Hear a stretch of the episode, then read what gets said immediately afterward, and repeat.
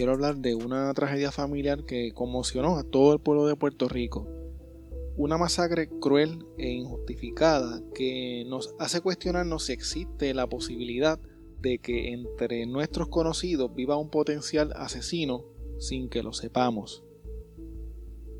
La noche del 17 de noviembre del 2014, Miguel Ortiz Díaz, de 65 años de edad, un militar retirado y profesor de la American Military Academy, su esposa Carmita Uceda Siriaco de 45 años, su hijo de 15 años Michael Ortiz Uceda y su suegra Clementina Siriaco López de 73 años fueron brutalmente asesinados en una urbanización exclusiva de la ciudad de Guaynabo y a orillas de una carretera en la ciudad de Bayamón. Carmita Uceda y su madre, Clementina Siriaco, eran ambas de nacionalidad peruana. Miguel Ortiz Díaz buscaba cobrar una deuda de dinero de una casa que tenía alquilada y de la cual intentaba sacar a su inquilino por la falta de pago. Esa noche Christopher Sánchez Asensio, acompañado de José Bosch Mulero, llegaron a la casa de la familia Ortiz Uceda con la excusa de que iban a pagar la deuda de renta que estaba pendiente. Para poder entrar a la urbanización Los Frailes en Guaynabo, es necesario que algún residente te dé acceso o que tengas un viper. Como mencioné al principio, esta masacre ocurre en dos lugares distintos.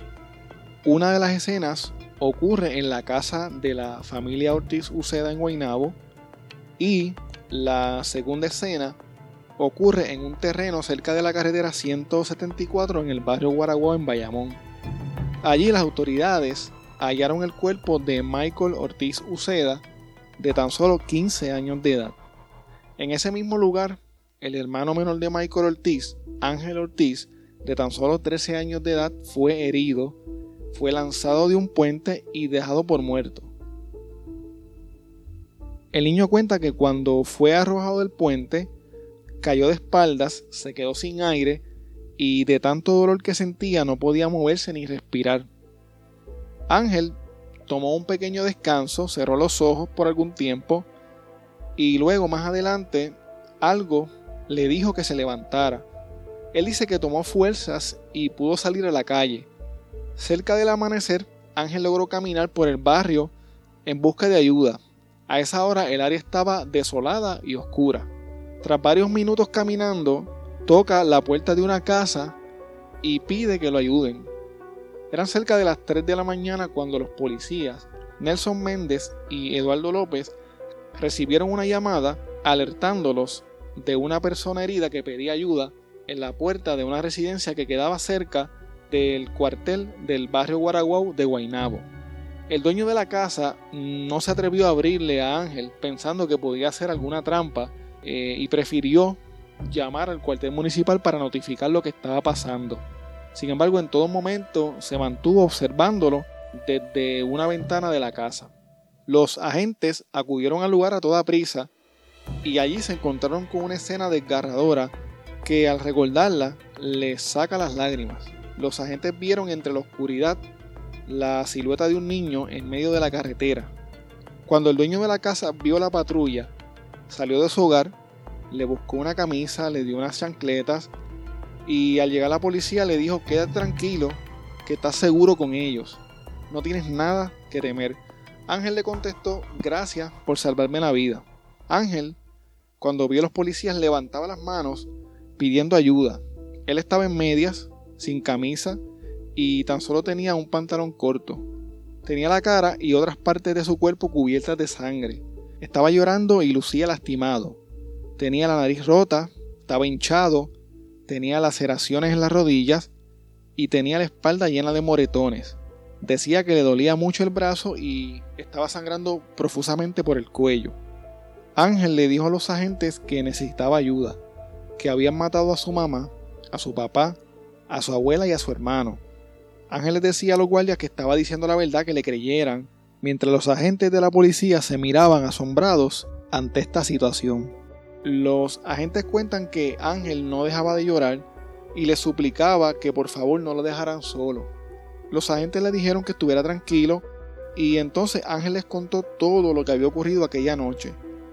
Los agentes comentan que la historia era como de una película. Quiero que escuchen ahora parte de una entrevista que le hizo el comentarista de una emisora de radio en Puerto Rico que se llama Noti1, eh, el señor Luis Enrique Falú, a los policías municipales que ayudaron al niño Ángel Ortiz aquella noche. ¿Qué fue lo que ocurrió esa noche? Pues a eso tomamos servicio a las 3 de la mañana.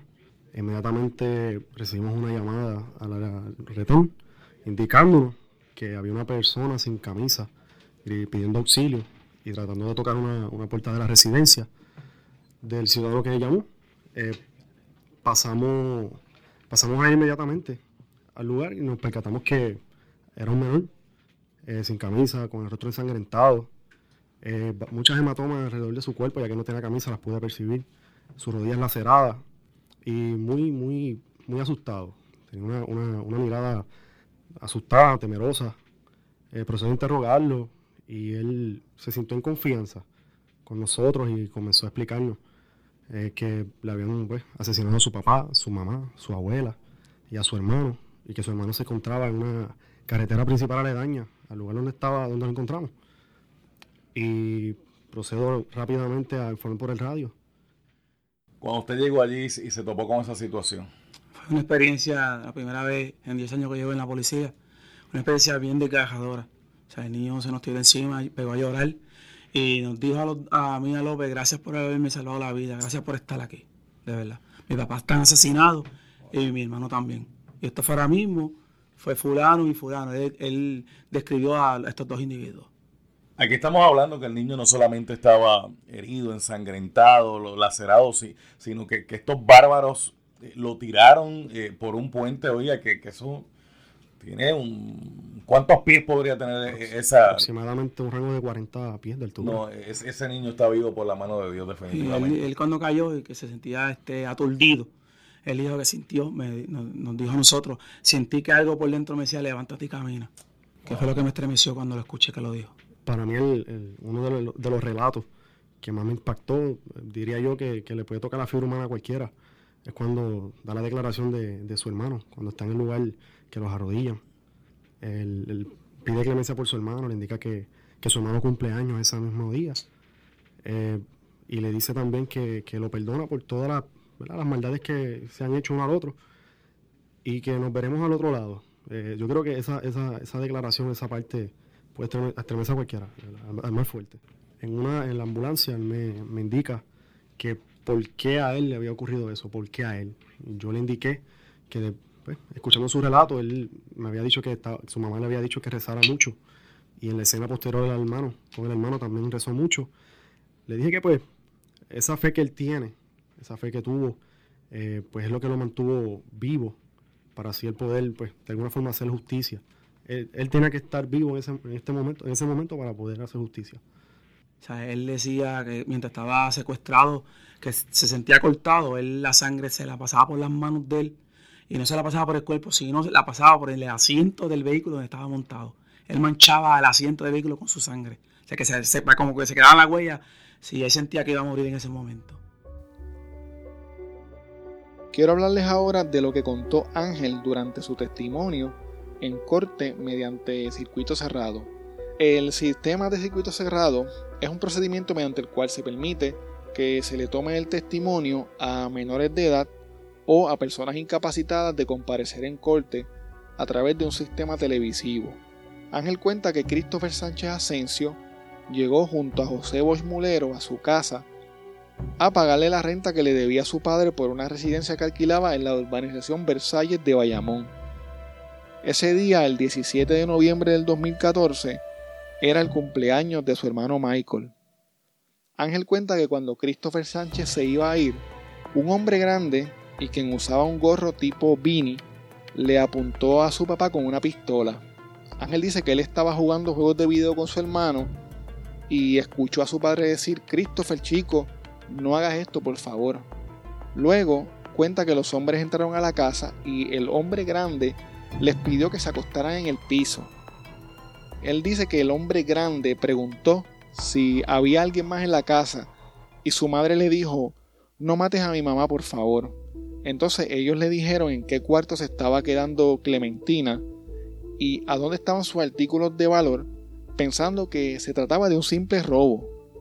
Ángel dice que escuchó al hombre grande decir, amárralos. Entonces les preguntó que a dónde había sogas. Su mamá le dijo que había soga en un cuarto al lado del Londres. Al rato, vuelve y les pregunta por cinta adhesiva.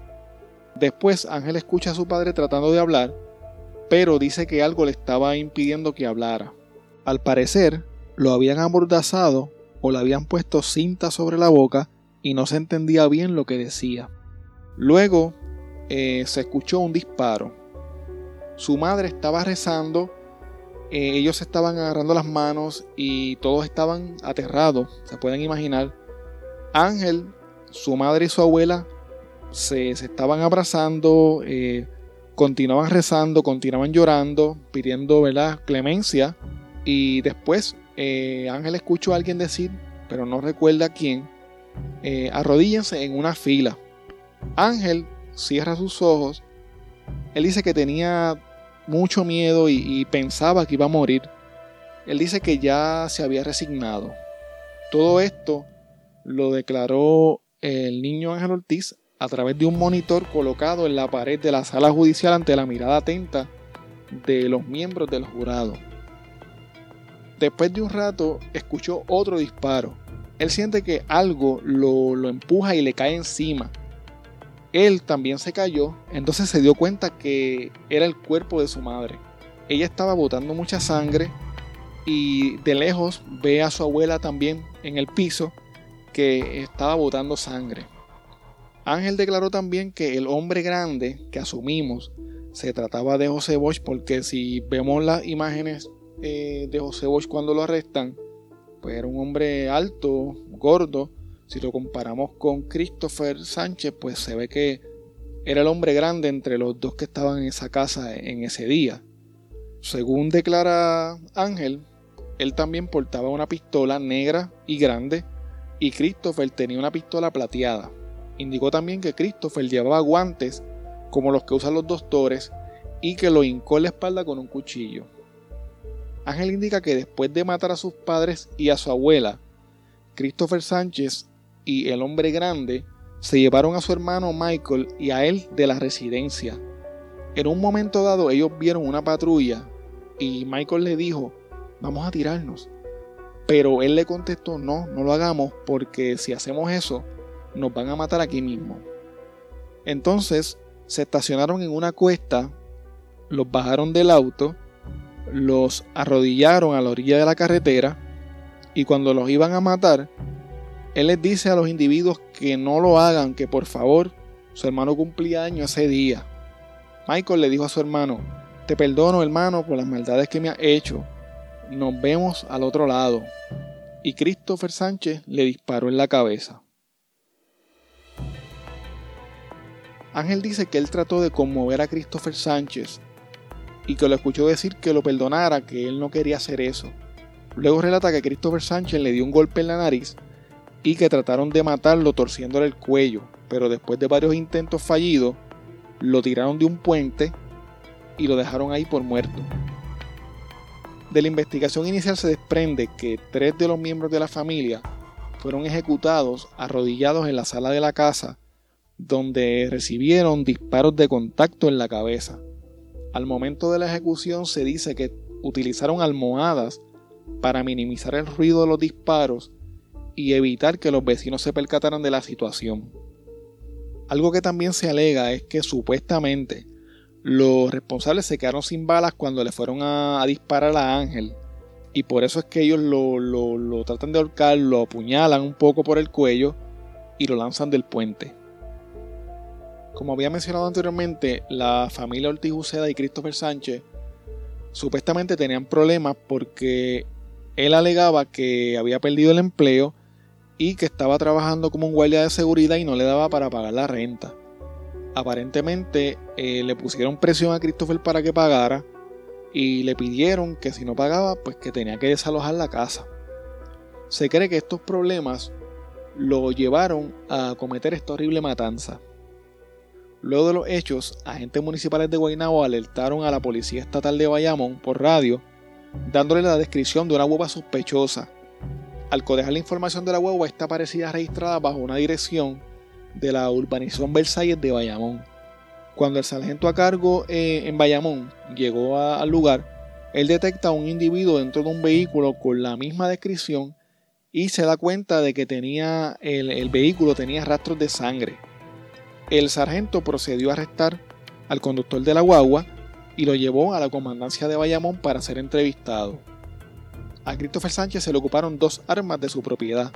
El sistema de seguridad de la residencia de la familia Ortiz Uceda había sido encontrado en un contenedor de basura, detrás de un negocio de comida rápida en Bayamón. También la policía encontró un cuchillo ensangrentado cerca del puente de donde arrojaron al niño Ángel Ortiz. Cuando arrestaron a José Bosch, el otro sospechoso en este caso, él dijo que estaba arrepentido y pidió perdón por lo ocurrido. Ante las cámaras de los noticiarios de Puerto Rico, José Bosch dijo lo siguiente.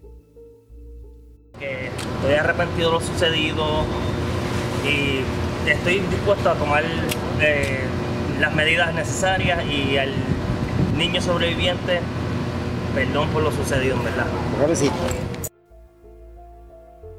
El 19 de noviembre del 2014, Christopher Sánchez, de 27 años de edad, y José Bosch, de 26 años de edad, fueron acusados por cuatro cargos de asesinato en primer grado, 13 infracciones a la ley de armas, dos secuestros agravados, una agresión agravada, una tentativa de asesinato, varios cargos por robo, conspiración y destrucción de pruebas.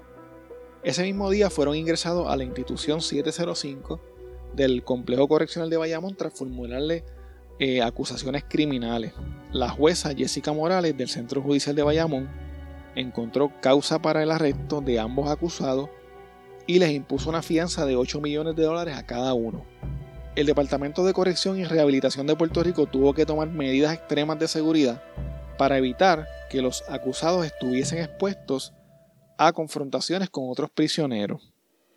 Quiero hablarles ahora del testimonio que dio en corte la patóloga forense Eda Rodríguez Morales durante el juicio en contra de Christopher Sánchez y José Bosch.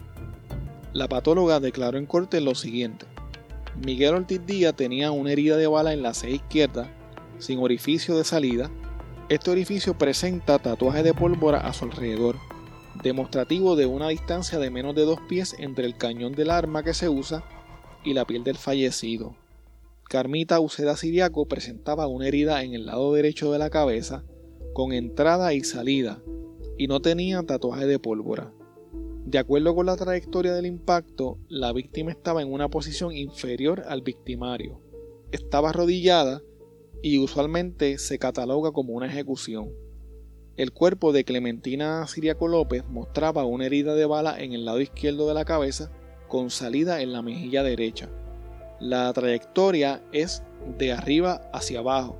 También se encontraba en una posición inferior a su victimario. Podría estar también de rodillas y en una posición compatible con ejecución.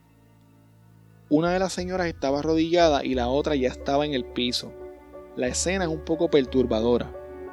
El término de ejecución se usa para describir un disparo certero a la cabeza con la intención de producir daño. Michael Ortiz Uceda mostraba una herida de bala en la parte posterior de la cabeza sin salida. La herida afectó el hemisferio izquierdo de su cerebro y el cerebelo. También estaba en una posición inferior, posiblemente estaba arrodillado cuando recibió el impacto de bala. El 13 de noviembre del 2015, un jurado compuesto por ocho mujeres y cuatro hombres encontró culpable a Christopher Sánchez Asensio de manera unánime en 18 de los 19 cargos que se le imputaban. Solo en el cargo de poseer una pistola la votación fue de 11 a 1, pero fue encontrado culpable en todos los cargos. El 2 de diciembre del 2015, la jueza Vivian Durió Rodríguez sentenció a Christopher Sánchez Asensio a cumplir 254 años de prisión por los delitos de asesinato en primer grado, secuestro, robo agravado, tentativa de asesinato, agresión agravada, conspiración y destrucción de evidencia. Casi un año después, el 14 de noviembre del 2016, la misma jueza sentenció a 95 años de cárcel a José Luis Bosch Mulero por su participación en la masacre de Guaynabo, luego de un acuerdo con la fiscalía. Bosch Mulero se había declarado culpable en una vista previa y había rechazado el juicio por jurado. Para que tengan una idea, en este caso la mayoría de las casi 80 personas que fueron citadas como potenciales miembros del jurado fueron recusados. La fiscal a cargo, Janet Parra, explicó que el acuerdo había sido solicitado por la defensa y Ángel Ortiz, el único sobreviviente de la masacre, junto con sus familiares estuvieron de acuerdo. José Bosch puede cualificar para la libertad bajo palabra luego de que cumpla 40 años de cárcel en el año 2056. Saldría de la cárcel después de los 68 años de edad si es que le es aprobada su libertad bajo palabra.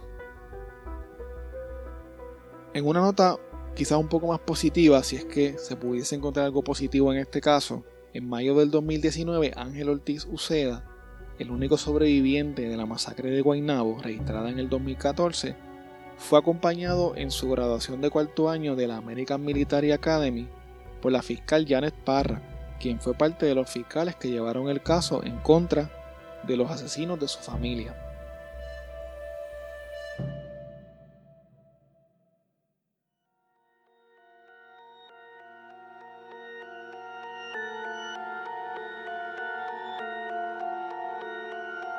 Bueno, hasta aquí el episodio de hoy. Recuerda visitar crimepodpr.com en donde podrás ver fotos y documentos relacionados a los casos. Puedes contactarnos a crimepodpr.outlook.com Síguenos en Facebook, Instagram y Twitter como crimepodpr en donde también estaremos subiendo fotos, videos y otros enlaces relacionados a los temas que vamos a estar trabajando y sobre noticias relacionadas al crimen principalmente. Recuerda también suscribirte a este podcast en tu aplicación favorita para podcast y compartirlo con las personas que conoces. Muchas gracias y hasta la próxima semana.